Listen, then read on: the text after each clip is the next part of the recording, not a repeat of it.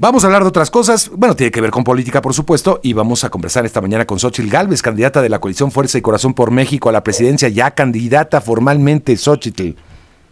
Mario, qué gusto saludarte a ti y a todo el auditorio esta mañana. Eh, pues muy contenta, contenta de haberme registrado el día de ayer. Creo que hasta brinqué y creo que de la 4C.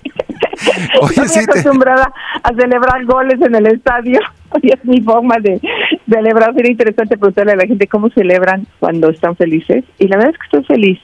Estoy feliz de poder encabezar este proyecto y poder dar una opción distinta y una esperanza a los mexicanos que están cansados de la inseguridad, que están cansados pues de tantas mentiras de Palacio y sobre todo que viven todos los días la carencia de medicamentos, el abandono del campo, pero creo que la inseguridad, creo que la inseguridad de esto ayer de Guerrero, sus 14 personas asesinadas, pues aparentemente un enfrentamiento entre dos grupos criminales, pero aún así son seres humanos a los que yo de verdad lamento tanto que pierdan la vida. En un estado donde supuestamente está blindado actualmente, ¿no? Hay mucha fuerza del Estado ahí presente y sigue pasando esto. Este es, bueno, no, no, no. Este habla de muchos de los eh, eh, pues terribles circunstancias que estamos viviendo también con la política, con las alianzas, con el crimen organizado y todo esto. Oye, Xochitl, bueno, si te veíamos genuinamente emocionada el día de ayer, ya me dejas la, duda de si estabas eh, brincando por el Cruz Azul, por el primer... ya nos quitaron el primer el liderato, ¿eh? el Pachuca ya nos hizo el favor. Nos ah, bueno, pero Mañana, mañana lo recuperamos. hoy en la noche, hoy, hoy, hoy, con el León, sí, hoy con el León. Sí, sí, creo que va bien. Este, oye, a ver, sí, eh, me parece que parte del discurso me parece más interesante que ha sido retomado también el llamado que haces al presidente López Obrador, saque las manos del proceso. A ver, no hay duda que el presidente tomó la decisión de dejar ser jefe del Estado mexicano para convertirse en el jefe de campaña de su candidato. Eso es inaceptable, es increíble la manera que el presidente usa los recursos públicos. Hoy se quejan de un hashtag eh, más allá del contenido que yo he exigido que el presidente denuncie en Estados Unidos, eh, pues porque él dice ha sido difamado, para poder limpiar su nombre y, limpiar el nombre de los mexicanos, porque ahora que estuve por allá, pues me parece increíble que la pregunta fuera si el crimen organizado había financiado la campaña del 2006 del presidente López Obrador. Entonces, a mí no me corresponde contestar porque yo no tengo los elementos, pero sí le corresponde al presidente eh, deslindarse de esta situación. Entonces, eh, yo he sido víctima de un ataque permanente del presidente me ha llamado de todo, ha, usado el peor insulto que se le puede decir a una persona de origen indígena que los colonizadores usaban contra aquellas personas que se superaban. O sea, la palabra ladino es una palabra de verdad lamentable, racista, es así, racista y clasista, para que veas. Eh, y bueno, en su libro me menciona, me ataca, eh, eh, en fin, entonces eh, aquí el problema de él es que ellos están acostumbrados a golpear en las redes. Ellos tienen cientos de portales pequeñitos pagados con dinero público que replican cualquier hashtag que les mandan desde Palacio Nacional y si se hace una tendencia del lado contrario eh, les molesta. Entonces, las benditas redes sociales son en ambos lados. Yo he aguantado vara con la cantidad de dinero que ellos han invertido, porque ellos sí que le han metido dinero en un montón de portales eh, para, para tratar de bajarme, no lo lograron porque no van a encontrar actos de corrupción en mi contra. Vimos el domingo pasado una expresión ciudadana importante, de un sector importante de la sociedad mexicana, en muchas plazas, numerosa, no, no, no se pudo minimizar, aunque hubo intentos en algunos funcionarios, minimizar el alcance y el poder de esa marcha. Eh, y he visto muchos análisis, he escuchado muchas cosas respecto a esa, esa manifestación legítima de, un sector de la sociedad mexicana.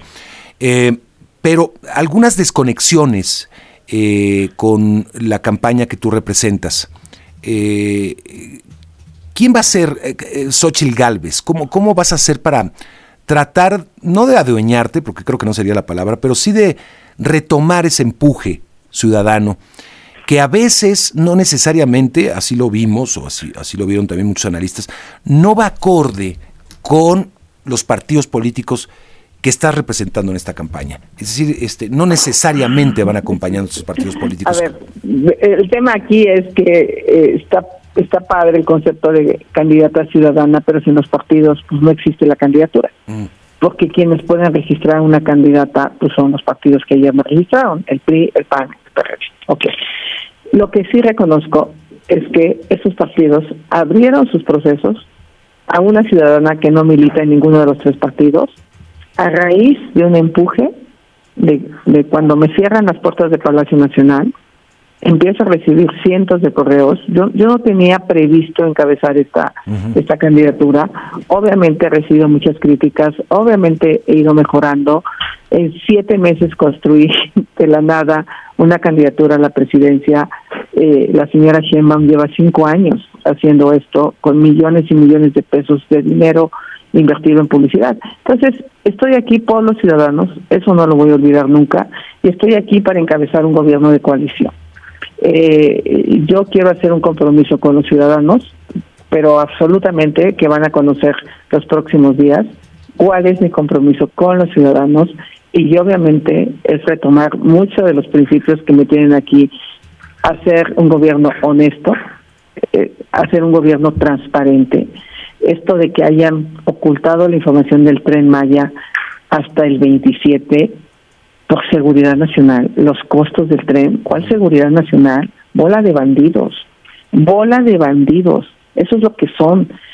Un tren que iba a costar 120 mil millones, que hoy cueste 500 mil millones, es inaceptable. Entonces, con los ciudadanos debe ser compromisos claros, concretos, eh, y con los partidos también voy a plantearles el cómo quiero eh, encabezar pues la máxima posición de este país. eh, obviamente lo he dicho de una manera coloquial, gente honesta, gente trabajadora, eh, gente capaz. Yo creo que hay que recuperar la capacidad del gobierno, el talento en el gobierno, la eficacia en el gobierno pero sobre todo la transparencia y la rendición de cuentas. Entonces, sí, eh, recuperar el concepto de que estén, intentar que estén los mejores hombres y mujeres en el gobierno, ¿no? No, no al revés, ¿no? Absolutamente. Ese va a ser el principal compromiso y obviamente ante evidencias de que alguien tenga actos de corrupción, yo toca nombrar.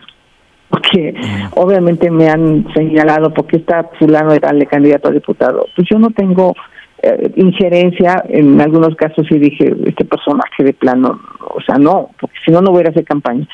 Pero eh, ya siendo yo la responsable, se sentirá absolutamente en mi mano y lo voy a ir diciendo desde la campaña. ¿Qué has aprendido? Supongo que todo el día, los días son un aprendizaje. Como dices, no esperabas estar encabezando este proyecto, lo estás haciendo. Eh, ¿Qué has aprendido de este proceso de precampaña e intercampaña hasta el día de hoy, Xochitl? Que no, digamos, si hay algún error que dices, esto no va a suceder eh, ya en plena campaña o por aquí va a ir, ¿qué, has eh, eh, pensado a lo largo de estos días? Pues he aprendido a ordenar mis ideas, sobre todo a entender cómo comunicar de manera eficaz, pues muchas veces lo que tú sientes. He aprendido a que el dolor que están sufriendo los mexicanos es mucho más profundo de lo que yo me imaginaba. Eh, de verdad, estado al que voy, hay dolor, hay muerte, hay abandono, hay niños con cáncer, hay mujeres que no tienen tratamiento, eh, hay un campo abandonado y, y eso es un aprendizaje muy profundo porque lo, lo, lo escucho de los que están involucrados en estos problemas. He aprendido a ser plural, a, escuchar cada vez más, a hablar cada vez menos, a, escuchar a mis colaboradores. Eh, aprendí muchísimo de Carlos Ursúa, eh, de su compromiso con el país, eh, de un hombre que pues llegó a ser secretario de Hacienda por mérito propio, pero también decidió dejar la Secretaría de Hacienda por no validar cosas inaceptables. O sea, hablamos mucho sobre cómo lograr un crecimiento económico, pero que sí se traduzca en beneficio de los que menos tienen. Y mucho de la propuesta de campaña que voy a hacer, pues está inspirada en este aprendizaje que tuve con él. Bien. Eh, Xochitl Galvez, ¿hacia dónde irá la campaña? Es decir, ¿quién es tu contrincante? ¿El presidente López Obrador o es Claudia Sheinbaum? Desafortunadamente, el presidente decidió dejar eh, ser el jefe del Estado mexicano para ser el jefe de campaña de Sheinbaum y a veces sentirse el candidato. Él decide presentar las propuestas eh, de estas reformas constitucionales y su candidata simplemente dice que va a tomar todas. Eh, no le da chance de que ella sea la que presente las ideas, las propuestas. Eh, ella decide que va a haber continuidad, eh, que, que México está mejor que nunca. Esa palabra me parece increíble, eh, que no tenga sentido de autocrítica. Entonces, en conclusión, van a ser los dos. A ratos me tendré que confrontar con el presidente y pues espero que la candidata de él cada vez tenga más fuerza y presencia y podamos ir a algunos debates públicos en medios de comunicación donde podamos hablar de seguridad, de la línea 12 del metro, por ejemplo, donde podamos hablar del sistema de salud, de lo que está pasando con la educación. Un millón y medio de jóvenes han abandonado la, la escuela desde primaria, secundaria, universidad, preparatoria. Es increíble que el gobierno no esté haciendo nada para reinsertar después de la pandemia a muchos jóvenes que dejaron la escuela. Ah, la calidad de la educación pues cada vez es peor. De eso es lo que quiero debatir con ella, pero creo que ella no va a querer. Tienes, eh, verías, eh, sí, lo veo difícil también, no, no sé, este, obviamente alzamos la mano por si quieren hacer un debate, me encantaría, obviamente, en este espacio pues abierto, obvio, eh, vamos a hacer la convocatoria, pero creo que se va a circunscribir la candidata de Morena y, sus aliados a, los debates del INE, ¿no? Me, parece que eso es lo que el mensaje que han enviado. Ahora, este, pero vamos, obviamente estaremos pendientes. ¿Crees que estás, em, hay tres candidatos, bueno, un candidato, dos candidatas, estás frente en contra de dos, porque lo que he notado es que Movimiento Ciudadano, por lo menos en la campaña presidencial, eh, ha elegido más bien atacar a la coalición que encabezas, Xochitl. Este, tal vez por un cálculo electoral. Muchos dicen que pues porque este que le está haciendo el trabajo abiertamente al oficialismo, pero eh, digamos que es una estrategia, porque es más fácil, obviamente, acomodarse en un centro eh, como en el que se encuentra la coalición que encabezas y acceder a ese, digamos, ese electorado indeciso que está ahí, eh, que irse en contra de voto duro de, de Morena. Pero bueno, este, ¿lo ves así? ¿Estás en contra de dos? Mira, la verdad es que esta es una elección entre dos personas, entre mm. dos mujeres. Es tiempo de las mujeres y mm, me apena por el candidato varón, pero en este momento yo sí creo que esta elección va a ser una y una servidora. O claudicamos o luchamos. Y yo he decidido luchar. He decidido luchar por México, eh, he decidido luchar por los jóvenes que están perdiendo la vida, a mí me parecía ya inaceptable lo que había pasado en Lagos de Moreno con estos cinco jóvenes. Y luego lo que pasó en Celaya, y luego lo que pasó en Salvatierra, y lo que acaba de pasar en, Tlaquepaque este fin de semana en Jalisco, donde murieron dos jóvenes de 14 años, tres de 15 años y otro de 20 y 22, dos de dos jóvenes. Increíble, siete jóvenes asesinados. Eso es algo, eso lo tenemos que parar y por eso estoy aquí. Bien, finalmente te preguntaría, eh, eh, a ver, me, llevas ese tema, porque has insistido en ese punto de la, de la seguridad y, de lo terrible que estamos viviendo. Muchos consideran, un gran sector de la población, pues prácticamente, pues no, no, no sé si la mitad, que todo empezó hace algunos años, 2006, con eh, Felipe Calderón y la guerra contra el narcotráfico. Muchos consideran también que fue un error ir a visitar al presidente Calderón, ir a tomarte una fotografía con el presidente Calderón. sé que era tu agenda muy amplia, pero lo que llamó la atención fue esa fotografía. ¿Qué dices al respecto? Mira, el presidente Calderón llegó a una reunión, no fue un objetivo de una cita con el presidente Calderón, él llegó a una reunión que tuve con mexicanos en el exterior, se inscribió por su cuenta, eh, yo soy una mujer respetuosa, no, no tengo una cercanía brutal, pero tampoco tengo una fue algo en contra abiertamente. Yo fui crítica de su gobierno en su momento, yo renuncié a su gobierno eh, siete días después de que tomó posesión por una reducción al presupuesto de los pueblos indígenas.